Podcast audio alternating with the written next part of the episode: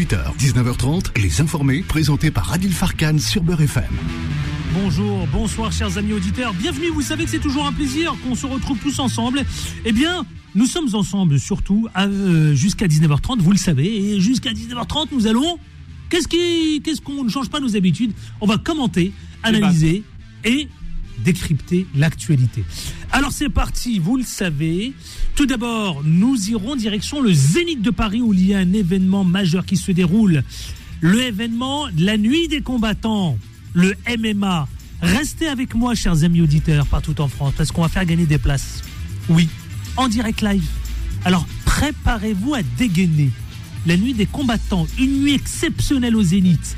À ne pas manquer de la boxe anglaise, de la MMA, avec des poids lourds, des stars de la MMA qui seront là. Tout ça, évidemment, avec Abdel Kadnadji, qui est avec nous, qui est un habitué ici, qui vient régulièrement d'ailleurs. hein. Le promoteur du moment. On ne parle que de lui. Le fondateur MMA Grand Prix, c'est lui. Il sera avec nous dans une poignée de minutes, justement, parce que, figurez-vous, ce sera un des plus géants de la MMA qui va combattre au Zénith le 4 mars. On reviendra sur cet événement. Ensuite, je vais ouvrir l'antenne avec vous, 0153 48 3000. La sécurité de nos établissements est-elle en sécurité? C'est une question qu'on se pose. Eh oui. Quand on voit qu'un gamin, un adolescent, peut mettre un couteau la veille chez lui, dans son sac, arriver tranquillement, sereinement dans son lycée, sans que personne ne s'aperçoive de rien, et qu'il le sort au moment évidemment opportun, je m'interroge sur la sécurité dans les établissements, dans les collèges, dans les lycées. Est-ce que vous pensez que vos enfants sont en sécurité hein, au collège et dans les lycées? 0153 48 3000. On en parlera tout à l'heure. 18h30 exceptionnellement, c'est à 19h20 que Pascal Boniface viendra nous livrer son point de vue. Le point de vue sur un sujet géopolitique, c'est le quoi de neuf. Et puis, quatre débatteurs, influenceurs qui viendront confronter leur point de vue, chers amis auditeurs. Ça va peut-être fighter comme hier. Fight, vous savez. On va parler de fight dans un moment, hein, justement. Mais c'est un autre fight, ça. Ça, c'est. euh, tu prends cher, hein, c'est du MMA. Nous, on fight avec les paroles et eux, ils fight avec les poings et les pieds. Eh bien, nos débatteurs vont fighter tout à l'heure sur les sujets qui ont secoué la journée. Voilà le programme, chers amis auditeurs. Et vous êtes de plus en plus nombreux, même très très nombreux à nous suivre partout en France chaque soir. Et ça, ça ne peut que nous réjouir. Bonsoir Anthony Bonsoir Adil, bonsoir à toutes, bonsoir à tous. Comment ça va Anthony? Tout va bien? Eh ben écoute, ça va super, je suis prêt à dégainer le standard pour Ouais. recevoir vos appels avec impatience. Allez, c'est parti, vous attend Anthony au 01 53 48 3000, c'est parti, c'est tout de suite, c'est maintenant. Et, et, et, et En toute liberté d'expression. Ah, Anthony connaît le dicton C'est parti Beurre FM, 18h, 19h30, Les Informés, présentés par Adil Farkan. Ouais. Je kiffe Rayed, hein, Rayed Chaibi qui est avec nous, là, le président, là, le boss là, de l'association franco-tunisienne. Ça va là, qu'est-ce qui se passe, Rayed? Vous souriez tout le temps là avant de, de retrouver l'interview? Ben, c'est parce que C'est quoi que vous je. kiffez comme ça, là? C'est votre dynamisme. Ah, le euh, dynamisme Qui passe ouais, très ouais, bien à la radio. Ouais, bah, écoutez, c'est là. C'est une fierté également Ouais. de, vous voir sur mais LCI, non, mais ça- ça- Ah oui, un peu de promo. voilà, c'est une grande fierté. Ça fait vrai. plaisir. Non, mais Ouais, franchement, ouais. ça me touche, ça me fait plaisir. Oui, oui. On ne lâche rien? Ah, bah, comme d'habitude. Allez, c'est parti. vous. On va aller, on va, aller, on va aller justement retrouver nos amis de MMA. C'est parti. Les Informés. L'interview. Avec le promoteur, de, le fondateur de la MMA Grand Prix, il s'appelle Abdel Kanadji. Bonsoir Abdel Kanadji. Bonsoir Adil, comment ça va Quel plaisir de vous retrouver mon cher Abdel. Vous nous avez manqué sur l'antenne, même, même d'ailleurs les combats nous ont manqué. Ça va mon cher Abdel? Ça va, merci et vous Adil? Ça va, très bien. Alors j'ai vu que vous montiez, évidemment, rappelons quand même à nos auditeurs, euh, euh, rappelons à nos auditeurs quand même que vous êtes le fondateur, évidemment, du Grand Prix MMA, que vous êtes évidemment aussi euh, une structure spécialisée dans le sport de combat, dans la préparation physique. On est d'accord, mon cher Abdel Kadnadzi hein? Oui, alors j'ai mis fin euh, le 31 janvier à mes activités. Je ne euh, savais pas, sportives, figurez-vous. voilà. Je ne savais pas. on a- on a- Désormais, vous vous évolue, concentrez sur la promotion du MMA. C'est ça. Vous êtes promoteur. C'est ça. On va Alors- faire ça à plein temps. Dites-moi, avant de parler de votre événement, un événement majeur qui se déroule, ça s'appelle la Nuit des combattants. hein, le... Non, non, ça s'appelle pas la Nuit des combattants, c'est... Comment À Marseille? Non, non, non, à Paris. Ah, euh, euh, Au Zénith, c'est où au Zénith? Ah, Zénith de Paris euh, Oui, Zénith Paris, la Villette, ouais. Oui, c'est ça, on est d'accord, il y a un événement. Le 4 mars, Le 4 mars, cet événement, il s'intitule comment? Le MMAGP. Le. MMAGP, tout simplement. Dixième édition. voilà. Dixième édition du On fête La MMAGP. dixième, ouais, tout à fait. On fait la dixième au, au Zénith. Regardez, regardez ce qu'on vous met. Regardez ce qu'Anthony vous dit. Ah là là là. Ah là là, Abdelkadnadi, justement, alors parlons de cet événement majeur qui se déroule le 4. Justement, euh, dixième édition, ça, ça se fête, paraît-il, mon cher Abdelkadnadi. Exact, exact. On va faire ça avec Arrêt la manière. On va amener plein de nouvelles technologies. Il faut savoir qu'on est multidiffusé. Mhm. On sera sur RMC Sport. On sera sur Trace. Trace diffuse dans le monde entier. Il faut savoir qu'on va, on va, on va être diffusé en Afrique, au Brésil, un peu partout. Waouh, waouh, et, et en plus, sport en France. Euh, et derrière tout ça, on va amener la réalité augmentée euh, sur, euh, sur cet événement. Donc, euh, c'est des choses qui se font sur le Super Bowl, normalement. Euh, vous savez, avec des animations euh, virtuelles que vous Ouais. verrez aux écrans. Ça, ça va être assez costaud. hein. On va faire, on va, on va fêter ça comme il faut. Et Le puis, show à l'américaine. Ouais, exactement. Et puis des combats de folie. Il y a encore Cédric Doumbé euh, qui affrontera euh, Powell Climax, le, le, le. Climax, Euh, non, c'est du ouais, lourd là. Là, c'est du très très lourd là. hein. Exactement. Il, il a, il a un client là, un militaire d'ailleurs. Et donc il y a du mental aussi. Et puis derrière, on a Michael Aljarouj à Borza. Donc euh, il y a la ceinture des 57 kilos. C'est les deux meilleurs combattants français. Ils se sont déjà affrontés euh, en pancras à l'époque. Oui. Et, euh, et, et puis bah, là, ils disputent la ceinture euh, du, du MMAGP. Ah, c'est beau tout ça. Euh, Donc un grand, donc un grand événement qui nous attend le 4 mars justement euh, au Zénith de Paris. Euh, pourquoi le Zénith du- de Paris? Parce que c'est les 10 ans, parce que ça se fête, parce que vous vouliez ça. quelque chose de grand? Qu'est-ce que vous vouliez, Abdelkadnadi? Eh ben, en fait, c'est une étape, le Zénith, pour un promoteur. Et moi, je trouve que c'est. Enfin, on va dire que c'est l'intermédiaire entre les très très grosses salles. C'est une grosse salle, le Zénith. Mhm. Il, y a, il, y a, il y a ce cachet, hein, le Zénith de Paris. Et puis, euh, et puis ouais, on voulait marquer le coup là-bas. On espère faire encore plus grand dans peu de temps. Euh, donc, euh, donc voilà, c'était vraiment le moment ou jamais. On a fait une belle réussite à Bordeaux. On a réussi à mettre 4000 personnes. Donc pourquoi pas tenter un 5000 euh, Vous attendez combien de personnes, de spectateurs au Zénith de Paris, mon cher Abdel 5000. 5000. on est en jeu 5000. complète. Ouais, tout à fait. Euh, le Zénith de Paris qui va vibrer, je le rappelle. Euh, d'ailleurs, après un carton, d'ailleurs, je crois que le, le Zénith de Paris avait reçu, il me semble, l'UFC de. euh, Non, c'était à Bercy. à Bercy, pardon. Voilà, c'était à Bercy. tout à fait. Donc le Zénith de Paris qui va vibrer désormais. Le paysage du MMA, euh, il, est en vogue en ce moment, Abdelkadnadi. Hein. Il est, Ah il bah en train de connaître une réussite totale d'ailleurs. Est-ce que, qu'est-ce que vous répondez à cela, euh, euh, vous promoteur? Évident. Nous, ça fait 30 ans qu'on est. Moi, ça fait. bah, je pratique depuis, euh, depuis une trentaine d'années le sport de combat. Ça fait 25 ans, on va dire, que je suis le MMA, 20 ans. Et, et qu'on sait que c'est une réussite mondiale, mais qu'en France, on, avait, on nous avait collé les œillères. Donc, on savait très bien que qu'une fois, euh, une fois les, les, les, les- enfin, les événements connus en France, on savait qu'il y aurait eu un engouement, comme dans tous les autres pays. Il n'y avait aucune raison qu'en France, ça ne fonctionne pas. Sachant qu'en France, on est un pays, euh, même si on ne le sait pas, de combattants. Il faut savoir qu'on est régi sous forme associative, mais que les combattants français euh, à l'étranger sont des grands professionnels. hein. Je fais euh, allusion à des Jérôme Le Banner, par exemple, qui Mhm. en France n'a pas forcément la notoriété qu'il devrait avoir.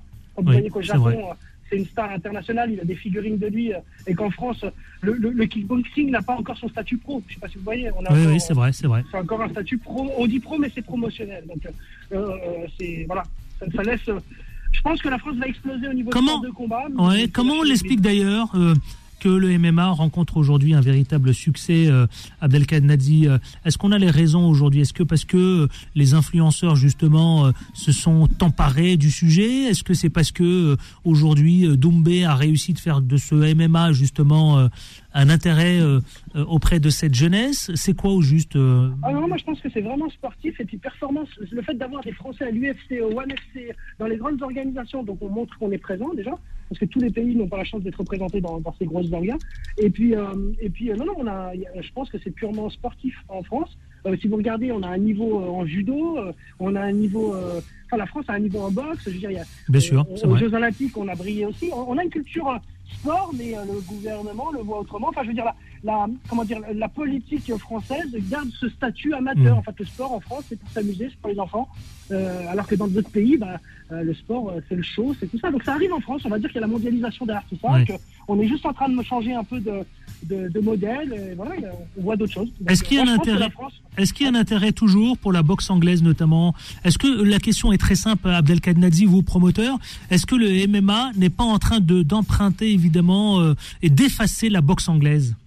Ben, en fait, à l'échelle mondiale, c'est ce qui s'est passé enfin, je veux dire, aux États-Unis. Il faut savoir que quand le MMA euh, a explosé, bah, la boxe anglaise euh, a fondu un petit peu. C'est ce qui, c'est ce qui s'est passé dans tous les pays. Après les c'est non, parce qu'on revient quand même. Là, je vois qu'on a un effet. euh, Il y a les clubs de boxe anglaise qui repartent. C'est vrai, j'ai vu Euh, ça, ouais. Y compris à l'international ouais. avec la nouvelle fédération euh, qui a récupéré euh, les choses en main. hein. J'ai vu, j'ai suivi. Il y, y a un engouement, il y a un engouement. Euh, là, il y a, une, on va dire qu'il y a bah, forcément quelque chose de nouveau qui arrive, prend un peu plus de place, mais après ça se stabilise. Vous savez, il y a le curseur qui se repositionne tout doucement. Donc là, il y a de l'engouement pour le pour le MMA, mais je pense que le que l'anglaise va reprendre sa place. C'est c'est le noble art, ça restera toujours euh, la boxe anglaise. euh. Et puis pour répondre à votre première question concernant le MMA, pourquoi? Bah, Parce que ça rassemble tous les sports. On expliquait aux Français à l'époque que c'était un sport où tout était permis, alors que c'est l'inverse, c'est un sport où tous les sports sont représentés. Il n'y a pas de coup qui sont autorisés, euh, enfin qui ne sont pas autorisés dans d'autres sports. Hmm. Debout, c'est de la boxe taille, au sol, il y a de la lutte. Bah, après, c'est vrai qu'il y a ces frappes au sol, mais qui n'ont aucune portée. Hein. À partir du moment où vous êtes sur quelqu'un à frapper, la frappe sera forcément moins puissante qu'être debout sur ses appuis et puis frapper. Donc avant, on apparentait ça à la frappe au sol, enfin frapper quelqu'un au sol, mais non. Abdel Kadnazi, justement, vous, promoteur, je vous pose la question parce que, évidemment, elle est dans l'esprit de beaucoup. L'enjeu économique est colossal hein, du MMA. Il est très important à l'échelle mondiale et il est justement important aussi pour la France. Oui, tout à fait. Et, euh, et d'ailleurs, on attend et on espère, c'est en train de se démocratiser, comme vous l'avez bien dit tout à l'heure. Il y a eu des légalisations, maintenant il y a démocratisation. Et, euh, et on espère que bah, cette fois, les sponsors vont répondre, les partenaires, et puis arrêter de. Moi, le, le problème qu'on rencontre encore aujourd'hui, c'est que tout le monde veut y être. hein, Je l'ai déjà dit sur votre antenne, mais personne ne veut y mettre son nom. Vous voyez, il y a des gens qui nous disent ouais, c'est génial, c'est super. Mais euh, non, mets pas mon logo dans la cage Oui. euh, parce que je sais pas si. Donc il y a encore le problème, c'est qu'il faut gommer la mauvaise réputation parce qu'il faut savoir que l'interdiction a été faite sur des mensonges, on peut le dire aujourd'hui, puisque sinon ça n'aurait pas été légalisé. Donc euh, on, on a des gens qui ne voulaient pas voir le MMA, donc on vous montrait le pire du MMA euh, euh, dans le monde euh, et on vous disait regardez sur BFM, sur on vous disait regardez c'est ça le MMA quoi, Mm. alors que pas du tout. Et aujourd'hui, bah, le problème c'est que ça nous a desservi un petit peu parce que nous quand on quand on discute avec des, par- des partenaires financiers, des, bah, on nous dit oui mais c'était pas interdit, c'est la première chose qu'on.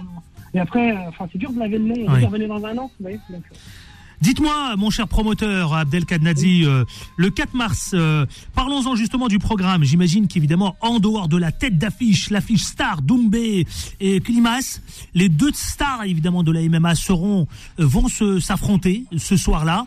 Quel est le programme de cette journée, le 4 mars, mon cher Abdel Kadnazi Alors, on aura une, ouverture des portes sur les coups de 19h. On a une 11 combats, 10 11 combats en général. Je- j'affirme pas avant la pesée parce qu'on n'est pas à l'abri qu'il y ait une annulation. Mais on est sur euh, 10 11 combats avec une ouverture sur un combat amateur. Et puis après, vous aurez une montée euh, crescendo avec des, des, des premiers pros. Et puis, euh, et puis ça évoluera. Ensuite, vous avez la carte, euh, la même carte.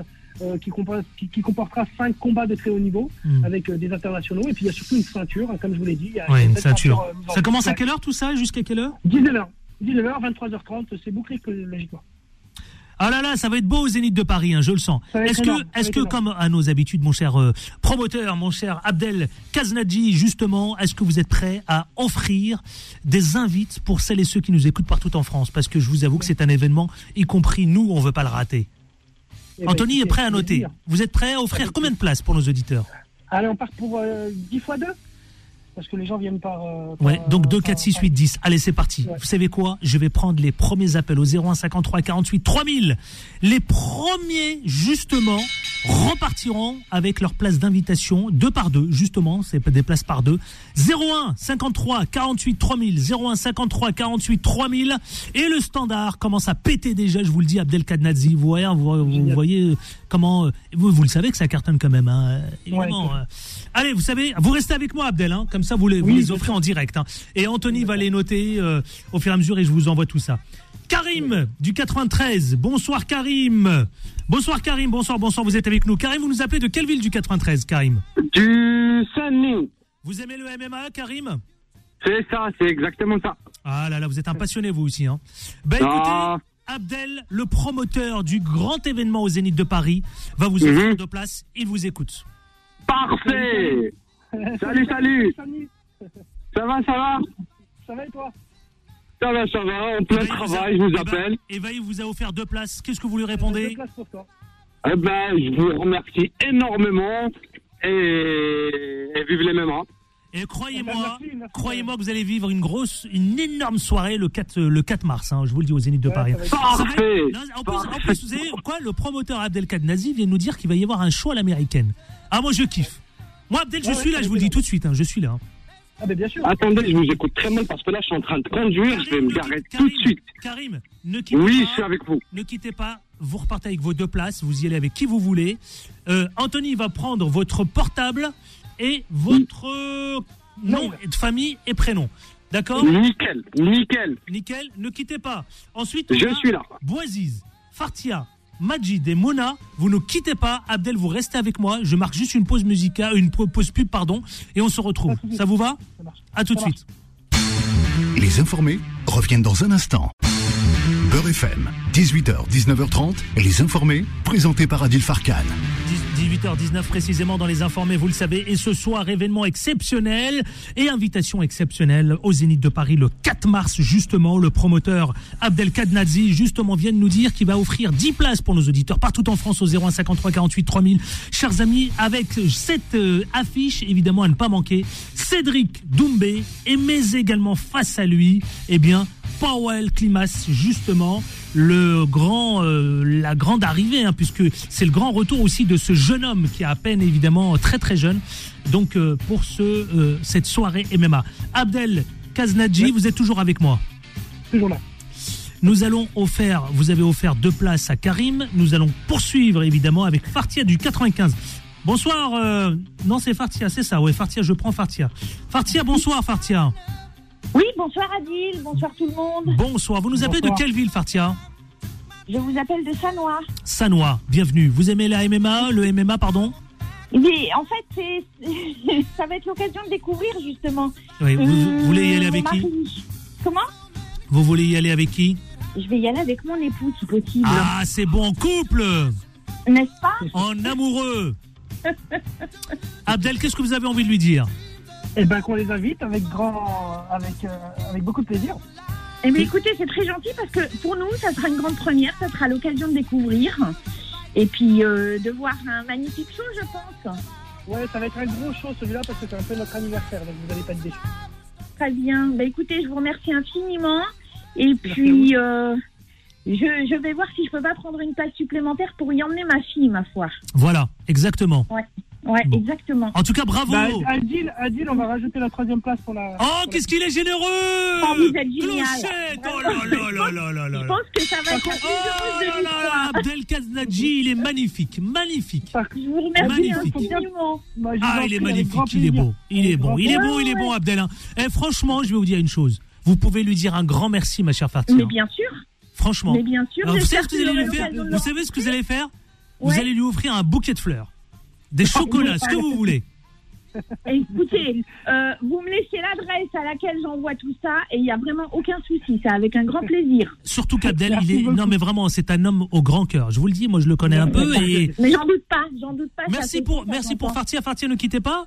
Euh, Anthony va vous récu- récupérer vos coordonnées. Petite Oui. précision, Adil, adresse mail, super important, c'est les adresses mail. Ah, l'adresse mail. Ah oui, il faut récupérer Ouais, l'adresse c'est mail. important pour envoyer, pour envoyer les places, comme ça, en fait. euh, Alors l'adresse Euh, mail, mon cher Anthony. Anthony, s'il nous écoute, l'adresse mail également. Fatia, ne quittez pas, on va continuer, nous, vous remercie. avec Monia du 93. Bonsoir, Monia. Bonsoir. Oh là Ça là. va, Oui, bonsoir. Comment ça va, Monia, du 93 Ça Quelle va, ville? ça va. Quelle ville du 93 Drancy. Drancy Ah, la ville qui est chère de Rayed Shaibi qui est avec nous. Monia, vous kiffez le- la soirée du MMA, c'est ça, vous voulez y aller? Ouais, c'est surtout pour mon grand frère. Ah, votre grand frère, il doit, à mon avis, à lui, il doit fighter, non? Non, bah, il est en situation de handicap, il est en fauteuil roulant, donc aussi je voulais savoir si c'était accessible. Donc, Eh bien, euh, écoutez, je ne savais pas. Mais, Bien mais, sûr, mais bien sûr, il bien adore. Abdel, qu'est-ce que vous lui dites? Eh ben, je dis que deux places, euh, et d'ailleurs, il y a les accès, euh, il y a les accès pour, pour les personnes en, en, en, en fauteuil roulant, donc il n'y a pas de, il y a pas de souci. Donc deux places pour vous. D'accord. Et. Monia, vous lui répondez super. quoi? Bah, super, merci, merci grand, merci, merci, merci, merci beaucoup. Écoutez, on est heureux, on est heureux de vous faire plaisir. Franchement, Franchement, c'est euh, la première fois que je gagne quelque chose, alors franchement, merci de non, RFM, la merci première fois que vous gagnez quelque chose. Ah bah merci avec Abdel. plaisir alors. Abdel, franchement, ça fait pas chaud au cœur, ça, franchement. Ah ben si, exactement. D'ailleurs, C'est- faudra préciser sur ce mail-là, par contre, je le dis aussi que, que cette personne, est- enfin, qu'il y a une personne à, à mobilité réduite. C'est important Voilà. de le préciser. Vous le précisez, Ok, Monia D'accord. Ok, aucun souci. On en est à combien là, Abdel? J'ai pas compté, moi. On en est à combien là Alors normalement, on a fait, euh, on a fait 2, 4, donc 3 puisqu'on a eu un couple. On doit être à. Bah là, si on compte pas, on est à 6 places. Si je dis pas de bêtises. Donc, il nous reste encore deux, deux Ouais, auditeurs. ouais, exactement. C'est ça. Vous savez que le standard, il est en train de péter dans tous les sens. Là, vous êtes en train de ruiner Anthony, là. hein. Moniel, reste avec nous. Il y a Anthony qui va prendre tous vos coordonnées. Ok, super, merci à vous. Euh, eh bien, nous continuons. Alors, attendez, qui est avec nous, là? Allô, bonsoir. Allô, bonsoir. Non, c'est ah, dans l'ordre, Oui, c'est pas, c'est pas dans l'ordre. Dans quel ordre je Bonsoir. Bonsoir. suis Bonsoir. Oui, bonsoir, c'est Kamel. Kamel, Bonsoir. vous nous appelez de quelle ville, Kamel? J'ai que deux bras, je peux pas tout prendre. non, mais- je vous dis la vérité. 95, Attendez, de 95. Attendez, Abdel. Vous êtes en train de me ruiner là. Abdel Kal- Kaladi, je vais vous dire la vérité entre nous. Il est, il est dépassé par les événements au standard. Eh ben, c'est c'est génial, ça. Voilà. Tant mieux. Euh, Kam- euh, c'est Kamel, c'est ça? Oui, je vous ai appelé, moi, franchement. C'est pas Kamel, fait. Kamel, vous nous appelez Ouais. de quelle ville Je vous ai déjà appelé une fois. Vous nous De- appelez de Salois, voilà. Salois. Alors, vous avez envie de repartir avec des invitations. Abdel, qu'est-ce que vous lui Tout à dites fait. Tout à... Écoutez-moi. Oui, J'ai appelé une fois au mois, au mois d'octobre. Oui, Pareil. oui, J'ai eu Abdel. oui. Je vais avoir deux places. Jamais reçu de place. Oui. Voilà. Devant Dieu. C'est vrai? C'est vrai? Donc, bah oui, jamais eu de place. Mais je jamais sais eu. pas, je sais pas. J'en ai parlé à mes enfants, éventuellement, mais j'ai eu jamais, jamais eu les places. Ah, vous avez jamais eu À de... mon avis, alors, Ouais. je pense qu'il n'y avait pas le mail. Je sais pas si on avait eu son mail ou le mail. Là, ça fait une demi-heure que j'attends pour parler avec vous, franchement. Je sais pas faire le problème, mais Moi, je j'ai vous attendu pour parler avec vous vous, dire, je vais franchement. vous dire, Kamel, tous ceux qui ont eu leur place, ils y sont, ils, ils y étaient, hein, Ouais, je à vous le dis. Ça, C'est la première. c'est une première. Et je vous ai rappelé, monsieur, au mois de décembre. Au mois de novembre, fin novembre. Mais faut Vous nous appeler quand c'est comme ça. Vous nous appelez à la radio et puis nous, on, voilà, on ira aller chercher votre place sans problème, Kamel. Et- Vous et vous laissez l'a appelé, Eh à ben mon là- avis, c'est que c'était par numéro de téléphone. Et je, je sais pas s'il avait donné son adresse mail. Parce Bon, que je sais qu'on a eu un problème où des gens, on avait des retours. Non mais c'est pas grave, de- Kamel. Oui. Kamel, c'est pas grave. Vous savez ce que vous allez faire? Là, vous nous laissez votre mail à Anthony, votre portable, votre nom, votre prénom, et on vous envoie tout ça. Barakallahu.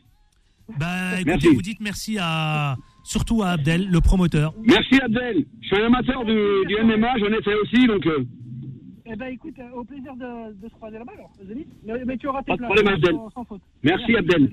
Vous aurez vos places. Vous n'allez pas vous bien. inquiéter. Ne quittez pas. euh, Merci. On va, on va prendre vos coordonnées. Ne quittez pas. Euh, Merci. Encore un dernier couple. euh, un dernier couple. Un dernier. euh, Quand je dis un couple, c'est vous y allez. hein. On est. C'est vrai qu'Anthony, il est submergé, Abdel euh, Kadnazi. hein. Franchement, vous voyez le succès génial. que ça rencontre là Ouais, Je vous promets, le standard saute dans tous les sens. Mais bon, je, je le vois le pauvre là, il est, il est complètement. Euh, vous savez quoi? 01 53 48 3000. Allez, je prends au hasard. Allô, bonsoir. Bonsoir. Bonsoir, quel est votre prénom? Baissez votre radio parce qu'on s'écoute. Et vous nous appelez de quelle ville? Vous nous appelez de quelle ville? Problème de connexion. Bon, c'est pas grave. Eh ben, je vais prendre quelqu'un d'autre. Allô, bonsoir. Faut, être- faut être connecté, hein, sinon moi je peux pas. Allô, bonsoir. Allô, bonsoir. Bonsoir, vous nous appelez de quelle ville et quel est votre prénom? Je m'appelle Achille, euh, j'appelle de Palais Massy Palaiso. On Ah, vous écoute, mon cher ami. Abdel, qu'est-ce que vous lui dites Ben, je dis que je connais un Achille aussi qui est dans la boxe, c'est pas lui quand même. Non, Non, c'est pas moi. moi, je suis Ah, dans ok. l'informatique. Dans non ben, l'informatique. c'est pas le même. C'est pas le même. euh, ben, ben, Achille, deux places pour toi, avec grand plaisir. Ah, super. Achille, vous aimez, le, super, vous aimez les sports de combat Ah ouais, j'aime trop. Vous aimez beaucoup Vous y allez avec qui Ouais. J'allais avec mon fils. Avec votre fils. Eh ben écoutez, voilà, Ah, vous ouais, allez lui faire plaisir. En plus, il y a Vous, des belles choses. Il y a des belles choses. vous allez lui faire plaisir. Super. Eh ben, vous savez quoi, Achille, Et je- ne quittez pas, on va prendre vos coordonnées. Je crois qu'on est à 10, marche, hein, il me semble. hein. C'est ça. On est à 10, ça y est. On a. Eh ben écoutez, franchement, euh, comment dire, euh, que- que- qu'est-ce qui se passe, Anthony? Vous êtes submergé? Ça y est, on est déjà à 10, On Anthony est à ça y 10, est, oui. donc le numéro 3, c'est c'est le dernier. Ouais, ça y est. Le, vous On avez- avait voilà. Ouais. qui a appelé pile poil juste euh, Ouais, en même bah, temps. c'est comme ça le standard, que voulez-vous Allez, Euh, allez, on vous- prend le dernier, on prend le dernier. si Eh bah. Lilouda, alors. Et puis- Allez, Lilouda, comme ça. allez, allez, Lilouda, Lilouda, tiens, allez, Lilouda. Ah, trop bien, merci. Ah bah, vous voulez te faire une Europe Parlez à Abdel Lilouda, tiens, allez. Vous nous appelez de quelle ville, Lilouda? De Bagnolet 93. Bagnolet, il vous- écoute, euh, C'est Abdel. des voisins, c'est des voisins. Il vous écoute, Abdel. Parlez-lui, Lilouda. Vous avez de la chance. Oui, hein, bah, moi, je suis euh, fan de MMA et surtout mon, mon conjoint et mes filles. Oui. Donc, euh, voilà, je, je me suis dit, oh non, pourquoi? Mais c'est bon, j'ai été euh, pêché au bon moment, je pense. Vous avez été Ouais, pêché bon exactement. moment, vous savez, grâce à qui?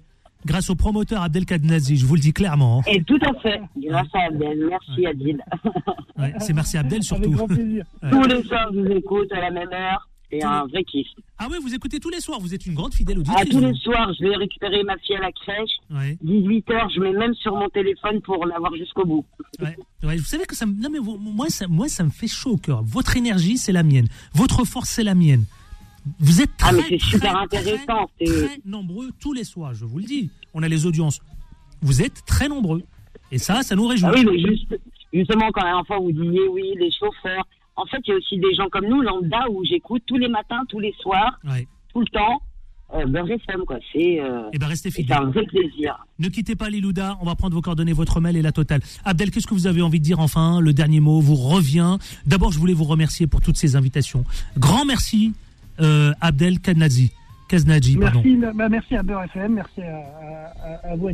Et puis bah ouais, 4 mars, c'est une, ça va être une soirée assez unique, hein, même une première, euh, une grande première pour euh, pour beaucoup. Là, on est multidiffusé, comme je vous l'ai dit. Je pense que c'est même une première mondiale, euh, à mon avis, euh, le, le nombre de personnes qu'on va toucher le, le- le 4 mars. Donc, Rediffusé moi, sur RMC. à- venir, Trace. ouais, RMC, Trace, Sport en France. C'est du lourd, hein C'est du lourd, alors. Ouais, ça va être très lourd. Ouais, ça va être très lourd. Ouais, il va y avoir des chanteurs qui vont ouvrir. euh, Il y a des chanteurs, des rappeurs qui vont ouvrir euh, la séance, non Ou des. euh, Alors on va plus on va plus être sur un show euh, sur un show réalité augmentée donc vous savez apparition de la Tour Eiffel dans la salle sur les écrans Ah ouais. enfin, des, des animations ouais ouais ça va être ça va être euh, quelque chose. Vous la faites à l'anglaise, vous, hein Ouais ouais même à l'américaine. À l'américaine, À hein part le Super Bowl à part le Super Bowl j'ai jamais vu euh, beaucoup de réalité augmentée. euh, Eh ben écoutez, eh ben bravo, franchement bravo et respect mon cher Abdel Merci Kaznadji. beaucoup. Bravo. Merci beaucoup. Et, euh, et évidemment, on vous souhaite une grande réussite pour le 4 mars. Et merci pour toutes Merci. les places. Prenez soin de vous. remercie Allez-y, remercie allez-y, remerciez qui vous voulez, allez-y, allez-y. Voilà, bah, il y a notre partenaire Vidélio aujourd'hui qui fait un, un beau travail aussi euh, avec moi, donc euh, et, et puis qui, bah, qui travaille sur toute la technique, tout ce que vous allez découvrir au Zénith le, le 3, le, le 4 mars, et ben voilà, il y a, il y a Vidélio derrière tout ça. Ah, ben écoutez. euh, Donc merci à Vidélio et Kamel Meki. Et je sais que vous avez euh, évidemment dans votre personnel beaucoup de gens qui vous entourent et qui travaillent d'arrache-pied pour que ce, euh, ce 4 mars soit un grand succès. Hein D'ailleurs, on les- derrière et beaucoup. Tout- beaucoup de on- bénévoles aussi, notamment, Ouais, qui vous accompagnent. Et, et- et on voudrait les féliciter et euh, voilà et leur dire bravo. Ouais. Parce qu'ils sont à vos côtés et c'est aussi eux. Voilà.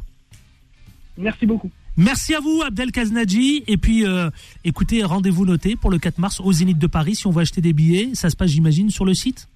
Voilà, mmagt.org, euh, vous avez ça sur nos réseaux, sur, euh, sur mon Insta, Abdel Kaznadji, sur euh, la page MMAGP, voilà, c'est un peu partout. Donc n'hésitez pas, mmagp.org, vous tombez directement sur, sur la billetterie. Eh ben, merci à vous, Abdel. Et rendez-vous est noté pour le 4 mars au Zénith de Paris. Grand événement à ne pas manquer. Peut-être l'un des plus grands. Merci, Abdel Kaznadji. Merci Adil, merci BFM, au revoir. Au revoir, à bientôt, 18h32. Quel plaisir d'offrir toutes ces places. Franchement, ça a été un grand succès. Anthony, le pauvre, ça va, Anthony, là? Vous avez, euh, qu'est-ce qui vous arrive, là? Je vous vois en âge, là. Qu'est-ce qui se passe, là? J'ai pris légèrement chaud avec tous ces appels, j'en perds ma voix, tu vois. euh, dis, donc, bah, dis donc, il vous en faut peu, hein Ah bah attends, j'ai- eu un rush là. hein. Non, je reconnais. Je reconnais que vous avez été euh, inondé. Un moment, Inondé. le standard a bugué, Ouais. te dire. Je sais, je sais, mais je l'ai vu, il a sauté Pour dans faire tous les sens. concurrence à Kim le matin, Ouais. qui dit qu'on n'a pas le standard qui pète, bah là il a Mais pété. on l'a, on battu, là. Ah bah là, plus que battu là. Euh, bravo à tous les auditeurs, bravo aux gagnants. Nous allons faire une pause euh, pub et on se retrouve avec nos débatteurs influenceurs. Ils sont prêts, hein Il manque une dernière peut-être là. Ils sont prêts, ils sont là, ils sont chauds. Ça y est, avec les débats dont on va déba- débattre, les sujets qui ont retenu notre attention. C'est parti pub et on se retrouve tout de suite après. Les informés reviennent dans un instant.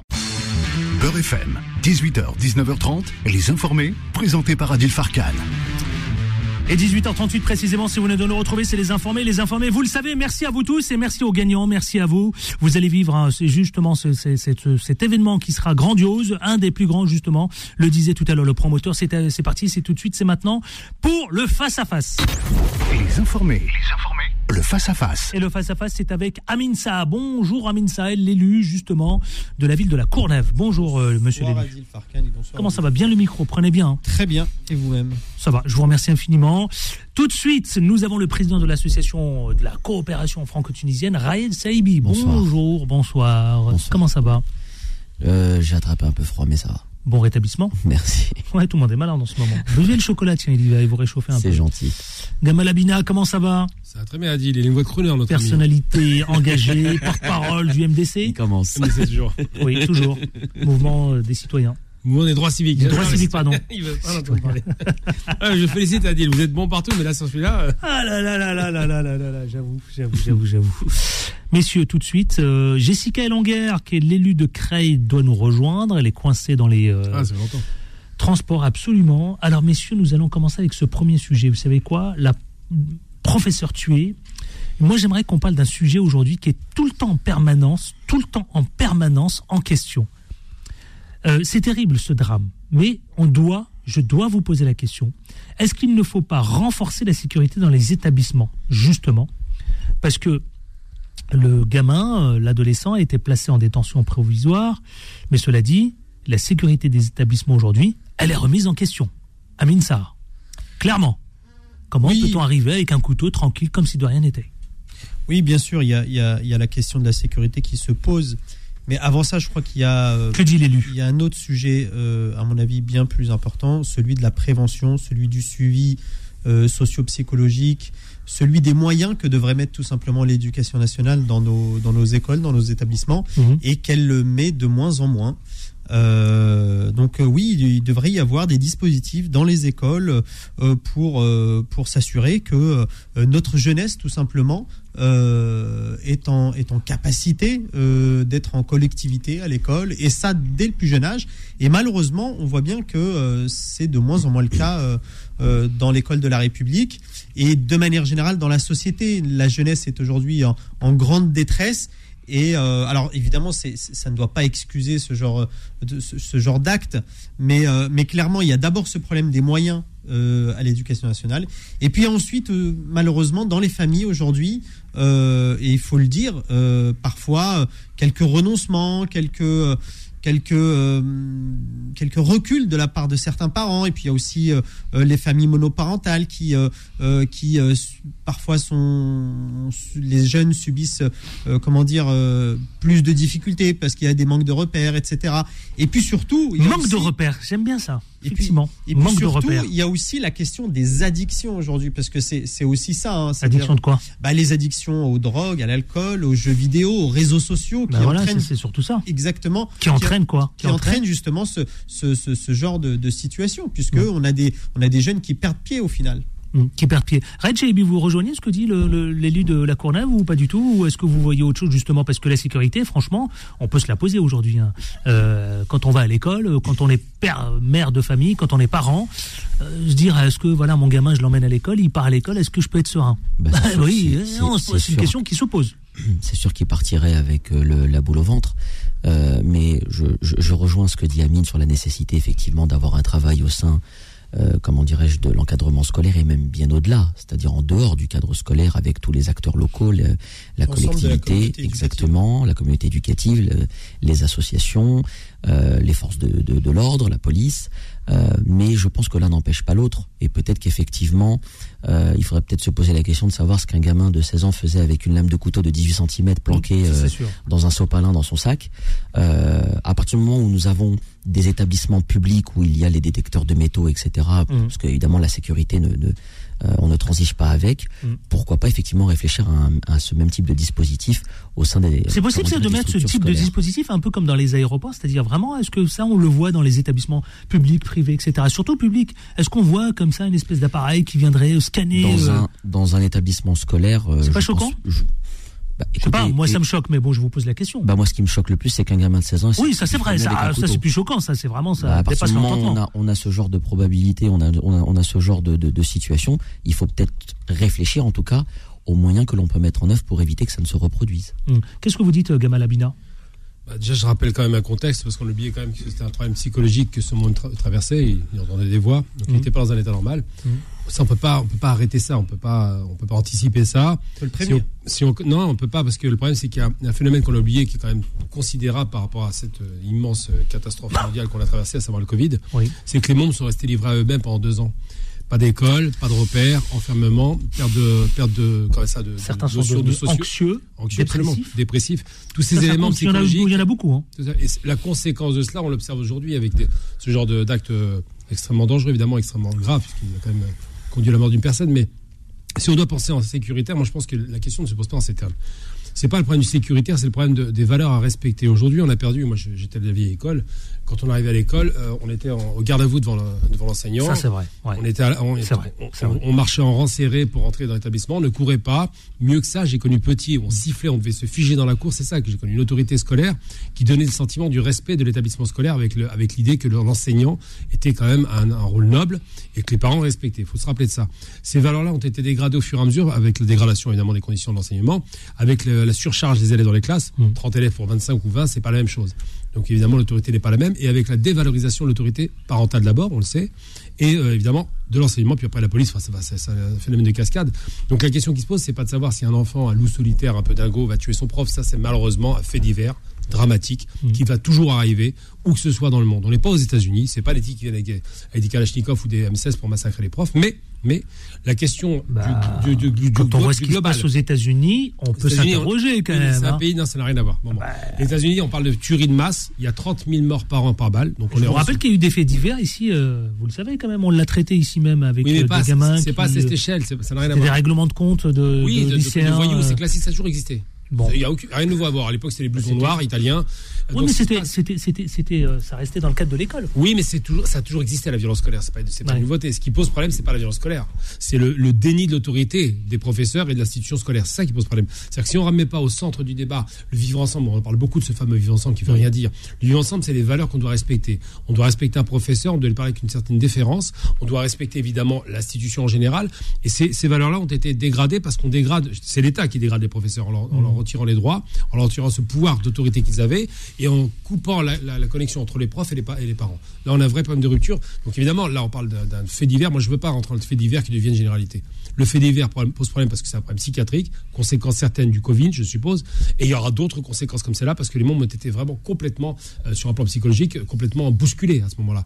Ils ont bien vu qu'il n'y avait plus de repères dans le monde. Donc quand on n'a pas de repères et que ça dure un, deux ans, bah, c'est compliqué. Il ne faut pas, faut pas confondre la violence scolaire, le déni effectivement d'autorité qu'on observe et ces problèmes-là. Autre question qu'on se pose, Amine, ça justement, c'est quand on est enseignant, est-ce qu'aujourd'hui, euh, évidemment, il y a la reprise bientôt, euh, d'autres sont, ça y est, ont déjà repris, évidemment, dans, je fais référence à d'autres régions de France.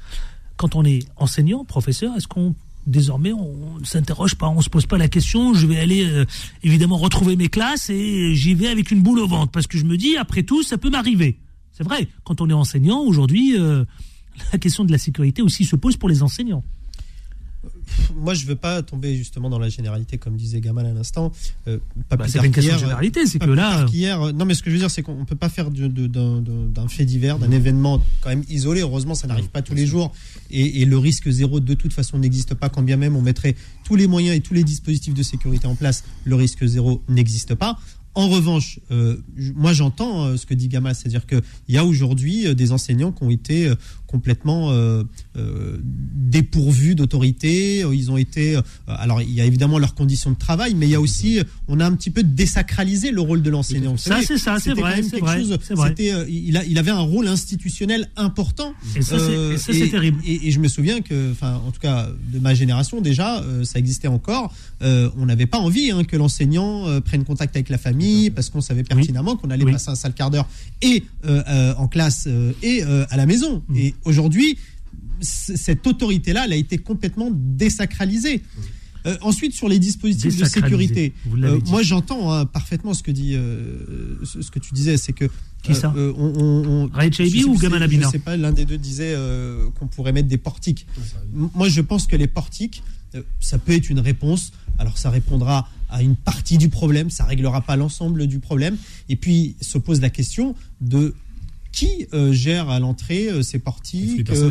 La formation, est-ce que c'est euh, les enseignants Est-ce que c'est du personnel de l'éducation nationale ou du personnel communal ou, ou régional Est-ce que, enfin, toutes ces questions-là, il faut qu'elles se posent. Moi, je ne serais pas choqué par un dispositif comme celui-là. Au contraire, si ça amène plus de sécurité Mmh. dans nos établissements, pourquoi pas? On le fait dans des supermarchés, on le fait un peu partout. Je vois pas pourquoi dans une école ça poserait un- problème éthique de manière euh, aussi aussi aussi importante. Et, et, et puis enfin, euh, moi je suis. euh, on parlait de, de- de- des États-Unis tout à l'heure. Euh, on n'est pas dans la même situation quand même. C'est-à-dire qu'il faut relativiser euh, Bah, la parfois- législation parfois sur on peut les se armes. poser la question. Parfois, on peut se poser la question, La quand on voit, quand on voit le en contexte en, Europe et, aux- et notamment en France, on est en train d'américaniser notre société. Alors là où je suis d'accord, c'est Bah que oui. souvent on constate Bah, la vérité, elle est là. de quelques années sur le sur les événements. Et par ailleurs, euh, on, on parlait de la tuerie de masse euh, aux États-Unis. euh, Enfin, plusieurs, il n'y en a pas eu qu'une. ouais. Eh, certains euh, se sont revendiqués d'avoir voulu euh, rejouer le rôle de de- d'un d'un- d'une enfin, d'un- d'une Bowling série télé ou d'un ou d'un ou d'un jeu vidéo. Ou le Donc, film se pose la question. Voilà, se pose donc la question de ces addictions à ces outils-là. Il faut qu'on encadre, il faut sensibiliser plus les familles. Donc il y a le- ce travail de prévention. Évidemment, Gamal, tu as raison, on ne pourra pas régler le problème, on ne pourra pas anticiper, Mm. mais par contre, on peut prévenir, on peut tenter à, à- à minima de réduire le risque. Euh, Rayed Shaibi, justement, Bah, Gamal a dit sur les chose- enseignants. Oui, oui, Gamal a dit quelque Ça, chose. c'est de- important, je voudrais qu'on en parle. Gamal a dit quelque chose de juste et Oui. Amine euh, également Oui. Euh, sur la désacralisation du rôle du, du professeur. Ah, ça, c'est terrible. Et, terrible. et- et je voudrais même compléter ce que ce, ce qu'il au pluriel disait, c'est que aujourd'hui j'ai l'impression que ce que tu as connu toi Gamal ou que ou que même moi j'ai pu connaître dans ma génération, euh, j'ai 35 ans donc il y a à peine euh, une 20 20 25 ans en arrière, euh, j'ai l'impression que ça n'est même plus acceptable aujourd'hui. La société a changé. euh, le simple fait, comme tu le disais tout à l'heure, de avec un sifflet on est au garde à vous, ou bien euh, l'uniforme, bien euh, tous ces tous, ces petits gestes où on apprenait finalement que à côté de l'autorité parentale, il y avait l'autorité éducative. Aujourd'hui, c'est impensable parce que ça paraîtrait euh, désuète, euh, ça, ça non pas, pas non conforme, mais on sortirait un petit peu des, des, des, sentiers battus. Enfin, c'est et malheureusement, je pense que le, le fait qu'on ait perdu ou qu'on ait de, au fur et à mesure fait disparaître ce- ces genres de, de gestes qui étaient pour moi nécessaires, en tout cas, euh, effectivement, comme il le disait, ça contribue à désacraliser le rôle du professeur, malheureusement, et qu'aujourd'hui, un professeur, s'il pousse le moindre cri ou qu'il essaie de faire preuve d'autorité, automatiquement, on a tout, euh, on a un déchaînement contre contre cette personne et sur Ça, un abus d'autorité, malheureusement. Gamal Abina, alors sur la question des enseignants. Non, bah, on en connaît une enseignante d'ailleurs, euh, Adil, euh, que je salue, Soraya. Ah, J'étais avec elle hier, Ouais, j'aime beaucoup. Une très bonne pote avec ça. qui disait qu'elle était, qu'elle y allait pas avec la boule au ventre et qu'elle considérait justement que c'était. Parce que la différence isolé. entre elle et l'enseignement public, c'est qu'elle est dans le privé. Ouais, Et que les protocoles. Là, c'est une le- école privée par Oui, ailleurs, privé. là. Oui, bah, ça, C'est une école privée, une école catholique. privée Ça veut- catholique. ça Absolument. une dégradation. Mais bon, là, c'est un accident lié vraiment à un problème psychologique. Mais en général, dans le public, on parle vraiment du public, parce que c'est ce qui est massif. Non, mais la question de l'autorité de l'enseignant, Eh ben, du dans le professeur. privé, l'autorité, elle existe. Oui, elle existe. qu'il y a- il y, a un protocole qui est installé parce qu'on sait ce qu'est Il y a l'enseignant. un cadre. Il y a un cadre. Bah, il y a un cadre au sein de l'éducation nationale aussi, dans le, Non, dans public. Il n'y a plus aucun cadre. Non, vous Franchement, pouvez pas dire ça. Je le dis parce que je connais beaucoup de profs qui, qui finissent Oh, par, démissionner par, par perte de pouvoir, d'autorité et de respect. Ce qui se passe, c'est que quand je parle vraiment de protocole, c'est tout bête. On leur a retiré l'autorité? Totalement. Ah, L'autorité des profs n'existe plus aujourd'hui. hein. Un prof dit un truc à un élève, Bon. s'il a le malheur de bousculer l'élève, il Je lancerai le sujet. il poursuit. Je lancerai le sujet. Et ce qui se passe par rapport à ces questions, moi je prends l'exemple de l'Angleterre, c'est intéressant, l'Allemagne, c'est deux pays anglo-saxons. Oui. Ils sont sur les protocoles. Pourquoi ça a du sens les protocoles? Le respect, la tradition, les coutumes, parce que lorsque vous avez un système protocolaire qui est imposé et que tout le monde doit s'y plier sans jouer l'autorité du môme euh, de, de l'enfant roi, quoi. À ce moment-là, ils se plient à une certaine autorité et ça va beaucoup mieux, ça apaise les tensions. Parce qu'ils savent qu'au-dessus, il y a une tutelle. Mhm. Il une tutelle morale et en même temps d'éducation. Il y a les parents, évidemment, et le professeur doit accompagner cela. Et bien, le problème de ces questions-là, c'est qu'en France, non seulement on a tué le protocole et ce genre de, de, de, de rituel qui était vraiment sain, Mhm. les derniers lieux où on voit encore ces rituels, vous savez où c'est? C'est où? dommage. Bah, Où ça?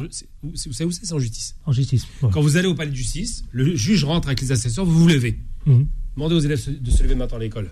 C'est toujours ils ricanent pas quand le prof rentre. Et ça, c'est problématique. Moi, j'ai connu les profs qui rentraient avec le- la, la di- la directrice de l'établissement. Et on se levait. Exactement. Et bien ça, c'est les protocoles qui donnent le respect, qui imposent une forme de, de discipline presque militaire, mais une discipline saine. On n'est pas chez les nazis, évidemment. Mais quand même, c'est des traditions qui ont été lâchées et qui ont largement impacté sur la jeunesse. On va marquer une courte pause. Pub Et on se retrouve avec les sujets qui ont retenu notre attention de cette journée, la réforme des retraites. On reviendra aussi sur Pierre Palmade. Et n'oubliez pas l'Ukraine. La Tour Eiffel a décidé évidemment d'installer tout un dispositif autour de ces un an de guerre, avec la lumière euh, qui va. La, Tour Eiffel va scintiller, mais aussi aux couleurs du drapeau ukrainien. Allez, à tout de suite, n'oubliez pas avec nous. Les informés reviennent dans un instant. Beurre FM, 18h, 19h30, les informés, présentés par Adil Farkan. 18h55 si vous venez de le retrouver. Dans 5 minutes, il sera 19h avec Raed Cheibi, avec Gamal Abina et enfin avec Amin Saha. Allez, chers amis, on continue les sujets qui ont retenu notre attention durant cette journée. On va parler de la réforme des retraites, vous savez, avec cette réserve du Conseil d'État sur le texte du gouvernement, grand point d'interrogation. Le Conseil d'État avait émis des réserves, chers amis. Et oui, et oui, et oui. Des réserves sur le projet de loi. Gamal Abina. Qu'est-ce que, quelle grille de lecture doit-on avoir? Parce que le Conseil d'État, il critique hein, le véhicule, ce fameux véhicule législatif. Ben, nous, on a la chance d'avoir un expert sur le plateau. On a parlé juste avant l'émission et je, je vais apprécier l'éclairage parce qu'il il est meilleur que moi sur les, sur les questions institutionnelles pour le coup. Mais je donne le sentiment, je fais une analyse à froid par rapport à, à ces questions qu'on connaît tous évidemment. Mais pour la, le- la procédure euh, du Conseil d'État ou constitutionnel, je suis pas un expert. Par contre, je peux dire simplement. C'est quoi, c'est une mise en garde? Euh, c'est pas une mise en garde, c'est que le, alors, le Conseil d'État et le Conseil constitutionnel, hein, ça a été euh, interrogé par les deux. Conseil d'État, j'ai moins lu, c'est pourquoi je laisserai euh, notre ami en, en parler en détail. En revanche, le Conseil constitutionnel a, a soulevé un problème, c'est la question de- de- du traitement spécifique des vieux. Ouais. Alors, le problème de la France, c'est Donc que- il s'inquiète.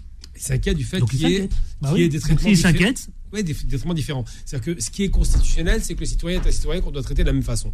Là, il y a une exception, mais ce qui est légitime, je la comprends, parce qu'ils veulent faire passer le texte en, en disant aux vieux, vous ne serez pas inquiétés. En gros, c'est ça l'idée. Alors, ils ont été très rapidement, euh, très vite en besogne, pour une, euh, pour une loi qui n'était pas ultra nécessaire. Il n'y avait pas urgence en la demeure, je le répète régulièrement. Il n'y avait pas urgence de la faire, parce qu'on a jusqu'en 2030 pour éventuellement avoir des, des équilibres des comptes. Avec Par- un retour à l'équilibre en 2070. tout à fait. Donc, je vois pas l'intérêt. On pouvait laisser filer, un déficit supplémentaire parce qu'il y a d'autres- d'autres plus graves à, à régler. Mm. Euh, c'est pas la sé- sécurité sociale. Donc, c'est très étonnant cette, cette méthode. Et je pense qu'ils ont été trop rapides en besogne. Ils voulaient passer au forceps sans passer par le 49.3, en négociant avec euh, l'opposition ou, ou plus ou moins ceux qui sont proches de leur, de leur, de leur thèse.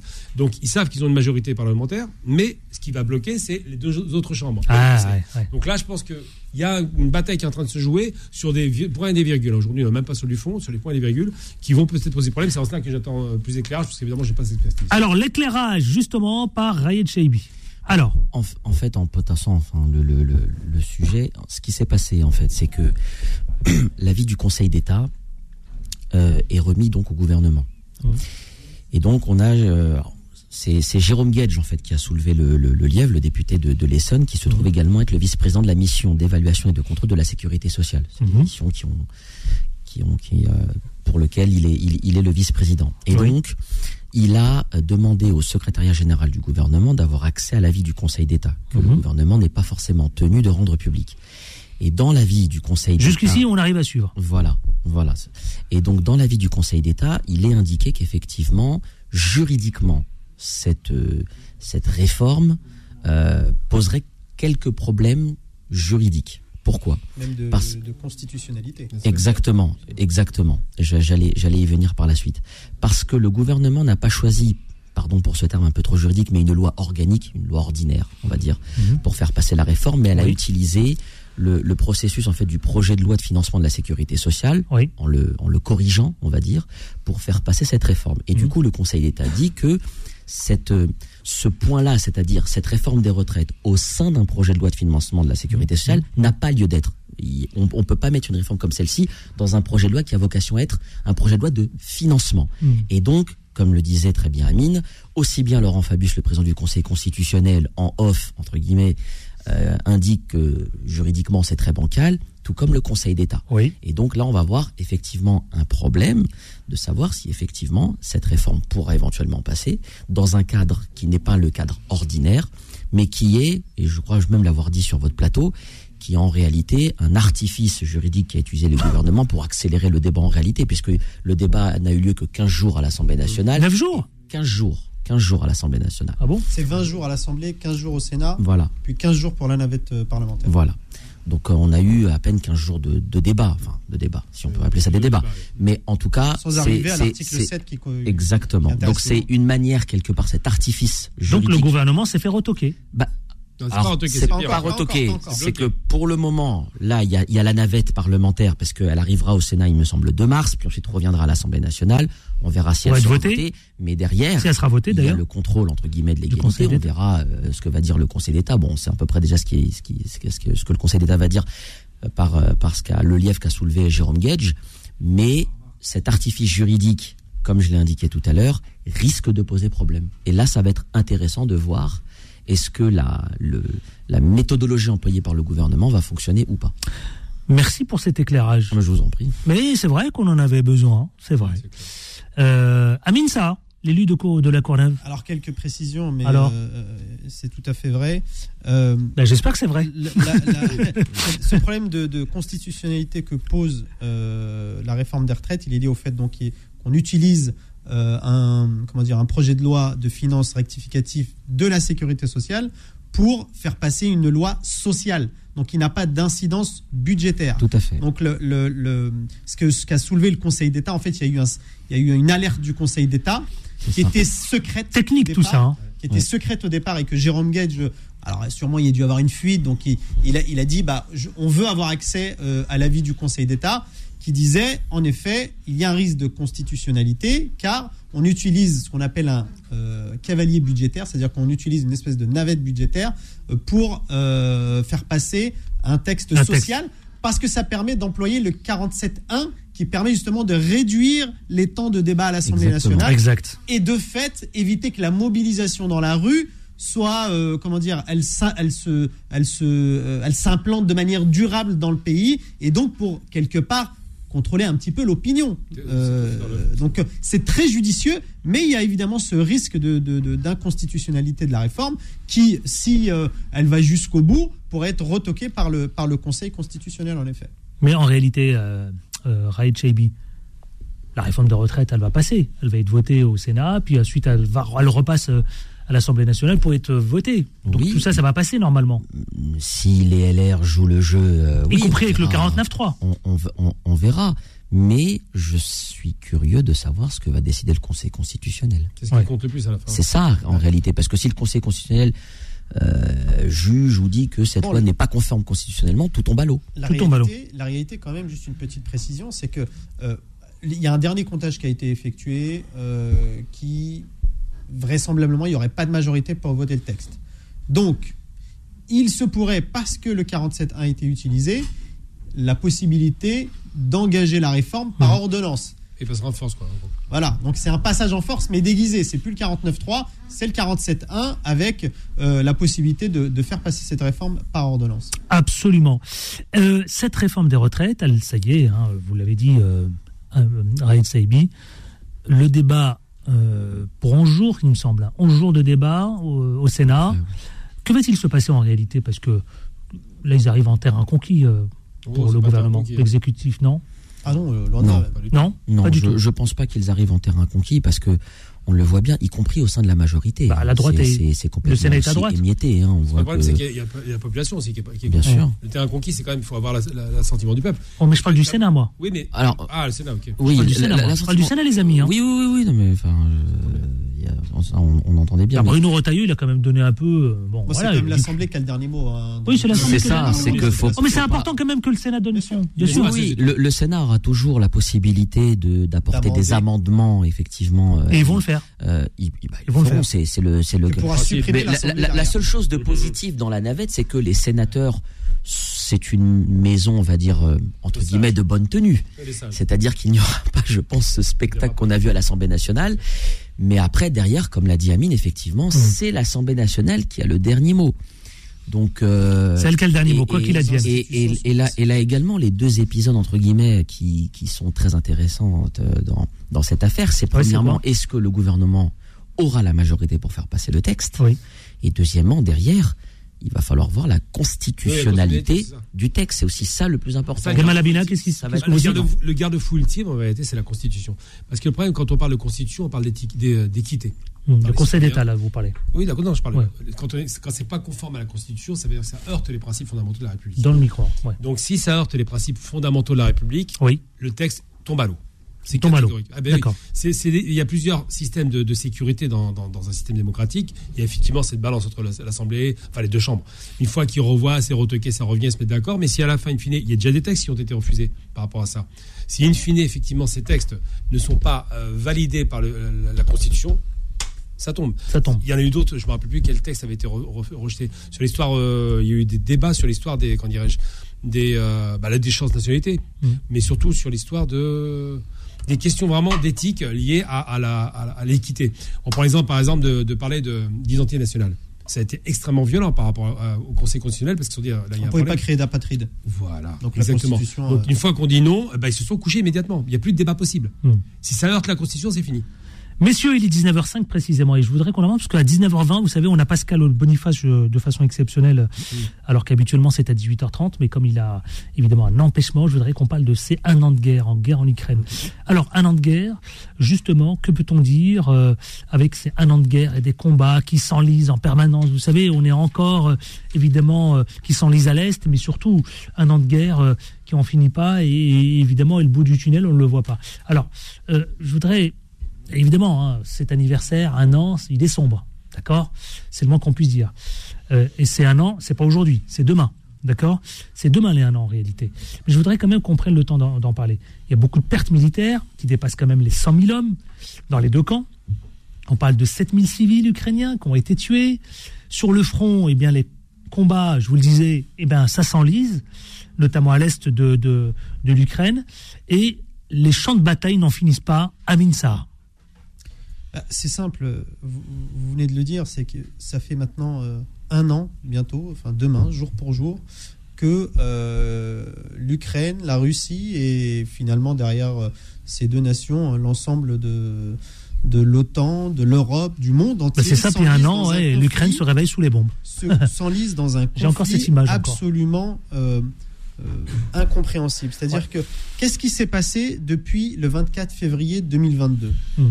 À part les bombes, la guerre, le conflit, la misère.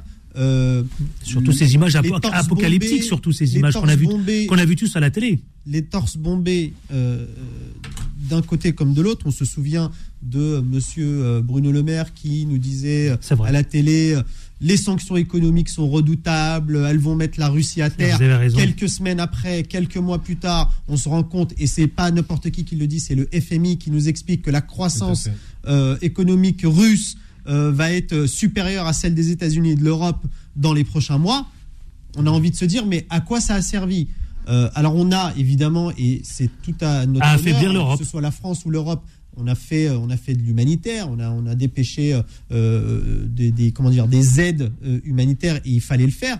Mais cette, ce, discours et ce, comment dire, ce, discours va-t-en-guerre finalement que l'on observe depuis plusieurs semaines maintenant, avec quel sera celui qui va crier le plus fort, quel, quel sera celui qui va donner le plus de chars. Maintenant, on parle d'avions, qui va les conduire, comment, euh, qui, qui va être formé, etc. On n'y comprend plus rien. On est dans une Alors, on y comprend de- surtout quelque chose que là, euh, la, comment dire, la menace nucléaire est de plus en plus présente. C'est Ah, surtout alors, ça. C'est surtout ça qu'on comprend en ce moment.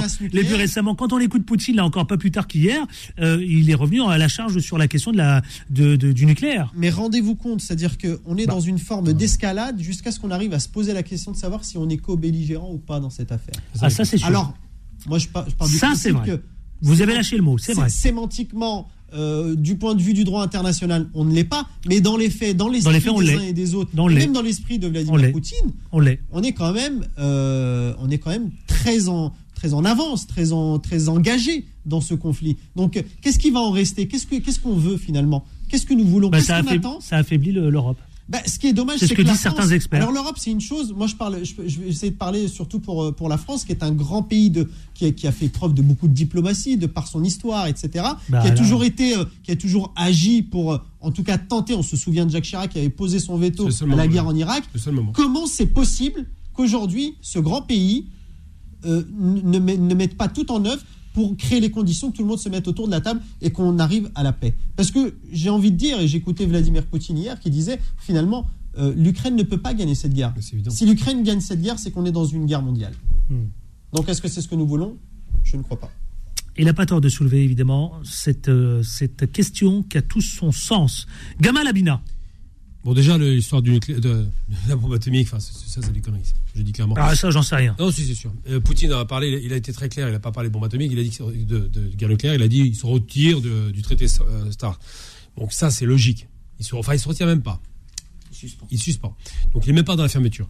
Euh, L'Ukraine a perdu la guerre dès le premier jour, mais les gens ne veulent pas s'en rendre compte. Après, cette guerre est. Alors, co- la co-belligérance, c'est intéressant parce que les États occidentaux. Soulevé sont- par Amin Sarr. sont co-belligérants économiquement. C'est clair, ils ont déclaré la guerre à la Russie. Donc déjà, c'est- ils sont co-belligérants. Bruno Le Maire l'avait dit. hein. Comment Il a Oui, dit. enfin, Bruno Le Maire, c'est pas un homme très sérieux. Il dit Quand beaucoup de parle- bêtises, mais Quand on dit, quand on dit, c'est un officiel français quand même. oui, pas très sérieux, pas important. très intelligent. Faut le reconnaître parce que pour dire des choses pareilles, il faut vraiment pas être très malin.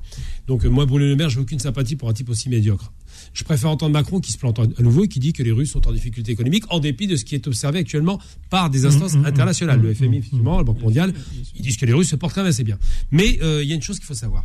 La Russie, alors c'est intéressant parce que je vais donner un élément euh, d'histoire qui a un sens. Autant on attendait des symboliques, le 8 mai 45, les Russes vont faire quelque chose. Non, les Russes ne font pas quelque chose le 8 ou le 9 mai 45. Pour eux, c'est c'est le 9 mai, puisque pour eux, la fin de la guerre contre les nazis, c'est la victoire. Donc ils n'allaient rien faire à ce moment-là. Rien n'était à attendre à ce moment-là l'année dernière. En revanche, cette année, il faut savoir qu'en 40, dans les années 40, parce que les Russes sont marqués par cette histoire. Dans les années 40, quand les Allemands les attaquent, c'est le 22 juin 41.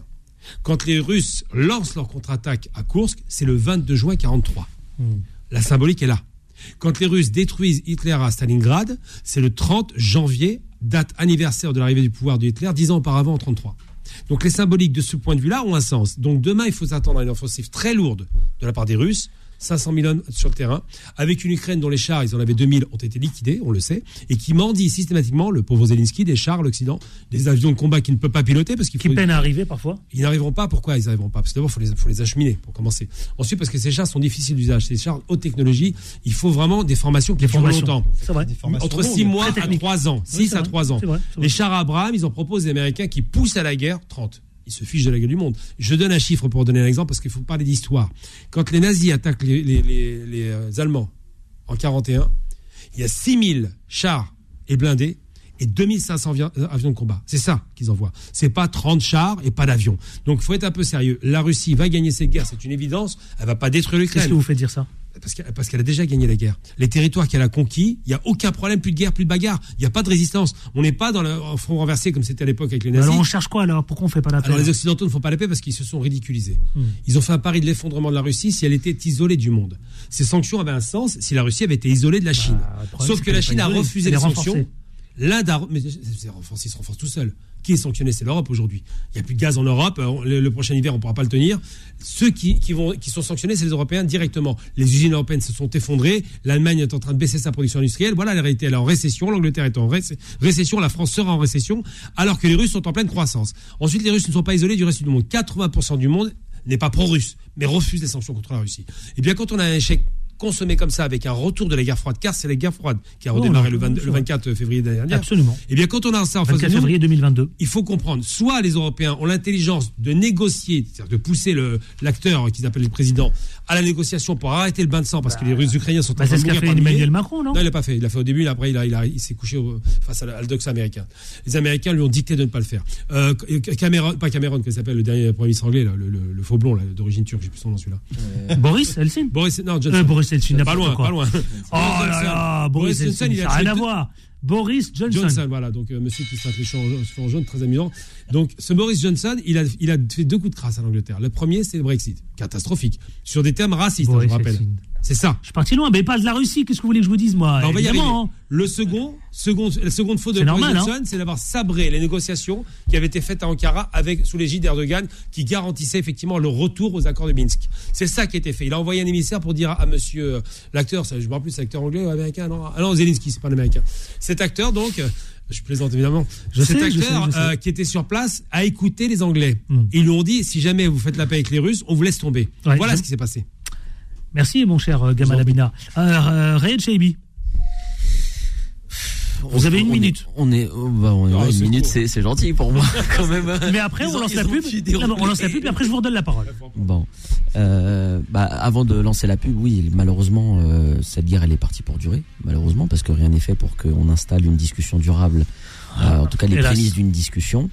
Euh, mais après, pour la suite, vous pouvez lancer la pub si vous voulez, parce que ça risque d'être un petit peu long. Alors on lance la pub et on se retrouve dans une poignée de minutes. Il nous restera une dernière ligne droite, 15 minutes à peine avec Pascal Boniface, le géopolitologue qui sera avec nous dans une poignée de minutes. Les informés reviennent dans un instant. Beurre FM, 18h, 19h30, les informés, présentés par Adil Farkan.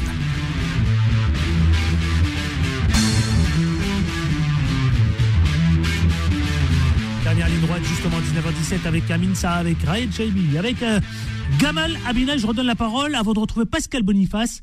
Justement, je redonne la parole à Raed Chaibi concernant les un an de guerre Demain, hein, ça, demain, hein, c'est demain, vendredi 24. Euh, euh, on vous écoute, Rayed. Bah, très rapidement, euh, malheureusement, je pense que c'est une guerre qui est partie pour durer parce que ni Zelensky euh, n'est prêt, je pense, à ce stade à se mettre autour de la table. Faut pas oublier quand même que c'est l'Ukraine qui a été agressée dans cette affaire. Même si si on remonte à, à, à l'histoire entre guillemets, et là-dessus pour le coup, je suis assez d'accord avec le, le président Macron lorsqu'il disait que la, la suite de la guerre froide n'a pas été, enfin, la suite de la Mhm. fin de la guerre froide n'a pas, été- pas assez bien préparée là-dessus. Euh, mais on n'aurait pas le temps de, de développer. Donc, euh, faut pas oublier que c'est l'Ukraine qui a été euh, agressée dans cette affaire, mais malheureusement, euh, si la paix était faisable il y a un an, je doute fort qu'elle le soit aujourd'hui, parce que euh, Poutine est déterminé à aller jusqu'au bout. Mhm. Zelensky est déterminé à se défendre jusqu'au bout, parce que derrière, il a, euh, on va pas se le cacher, il a quand même l'OTAN, il a les États-Unis euh, derrière qui poussent, comme le disait Gamal, bien à fond les ballons pour que le, le- le- comment dirais-je, pour pour que pour pour appuyer l'Ukraine militairement. Mhm. Il y avait un semblant de fin, de fissure qui commençait à se montrer au sein de l'Union européenne, notamment de la part de, de nos amis allemands. Ensuite, sur la partie nucléaire, que, que Poutine aille jusqu'à, euh, enfin, qu'il brandisse la menace nucléaire, oui, mais il ne, je, je ne pense pas qu'il qu'il aille jusqu'à utiliser euh, l'arme nucléaire pour une raison très simple. J'ai même envie de dire pour des raisons très simples qui s'appellent le Premier ministre Modi et le président Xi Jinping. Donc, le dirigeant de la Chine et le dirigeant de l'Inde, qui, bien qu'ils aient gardé une neutralité et considèrent que ça n'est pas de leur affaire d'intervenir en, Ukraine et qui sont des, les alliés quand même de la, de, la Russie, euh, il n'en demeure pas moins qu'ils ont bien fait passer le message, en tout cas à, Poutine, qu'il y avait une limite à ne pas dépasser. Et, euh, je pense qu'il n'ira pas, en tout cas, euh, contre la volonté de, de, ces deux dirigeants et, alliés. Mais la paix sera beaucoup plus dure à faire aujourd'hui. Absolument. Allez, on va continuer de parler de géopolitique avec le Quad 9, c'est parti. Les informés. Le quoi de neuf Comme chaque jeudi, vous le savez, c'est avec Pascal Boniface, le patron, le fondateur de l'IRIS, l'Institut l'IRIS. Bonsoir Pascal Boniface. Bonsoir Adil. Comment ça va, vous allez bien? Pas très bien, très bien, merci. Exceptionnellement à 19h20, au lieu de 18h30, nous vous écoutons pour le billet d'humeur géopolitique. C'est parti. Eh ben, je vais un peu rebondir sur ce que je viens d'entendre en partageant tout à fait ce, que, ce qui vient d'être dit. Euh, oui, on n'est malheureusement pas prêt d'avoir la paix parce que les buts de guerre euh, des deux principaux protagonistes, les Russes et Ukrainiens, sont tout à fait incompatibles. Poutine ne veut même pas négocier tant qu'on ne reconnaît pas ses conquêtes et euh, Zelensky ne veut pas négocier tant qu'il n'a pas non seulement récupéré les territoires qu'il a perdus depuis le 24 février, donc depuis un an, un an de la guerre, mais également maintenant euh, qu'il sent qu'il a l'aide occidentale, ce qui n'était pas le cas au départ, il veut récupérer les terrains perdus en 2014 lorsque une partie du Donbass a échappé à son contrôle et que la Crimée a été annexée. Alors, comment ça peut s'arrêter quand aucun ne veut la paix? Bah, Il y a deux solutions, l'enlisement ou l'embrasement. L'enlisement avec euh, une guerre qui dure longtemps jusqu'à épuisement euh, de, de Garlas, on dit jusqu'à épuisement des protagonistes. Et effectivement, euh, beaucoup de matériel arrive en Ukraine, mais il y a une limite humaine, démographique.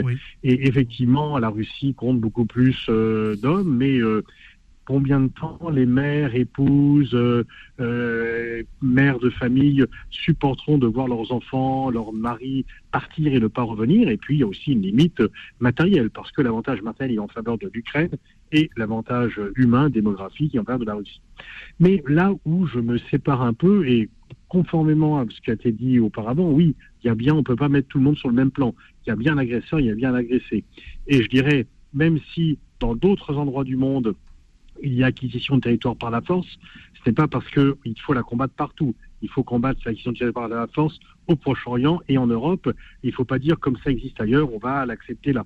Par contre, ceux qui critiquent l'acquisition de territoire par la force en Russie, mais qui ne disent rien, enfin en Ukraine, mais qui ne disent rien sur d'autres situations en Afrique ou Proche-Orient, c'est eux qui sont en contradiction. Mais je pense que la grande ambiguïté, c'est qu'on dit qu'on va aider l'Ukraine jusqu'à la victoire, mais on ne dit pas ce que serait la victoire. Il serait temps de dire on va aider l'Ukraine jusqu'à ce qu'elle récupère les territoires perdus depuis euh, un an, mais pas euh, ce qui s'est passé en 2014, parce que là, il y a un risque d'embrasement et que euh, il faut aussi, on a beaucoup contribué à cette guerre, on donne beaucoup de matériel à l'Ukraine, on souffre également de cette guerre, et on ne peut pas décider l'Ukraine, alors on peut la laisser décider de ses buts de guerre, mais on peut dire, nous, jusqu'à tel point on vous suit, à partir de plus tard, là, on n'est peut-être pas d'accord pour vous aider jusqu'au bout et donc peut-être s'affirmer parce que là, en fait, Zelensky est devenu un tel héros dans le monde occidental que plus personne n'ose le contredire. Merci infiniment pour ce décryptage géopolitique concernant ces un an de guerre, dès demain, effectivement, un an de guerre concernant l'Ukraine. Merci Pascal Boniface et à jeudi prochain, sans faute.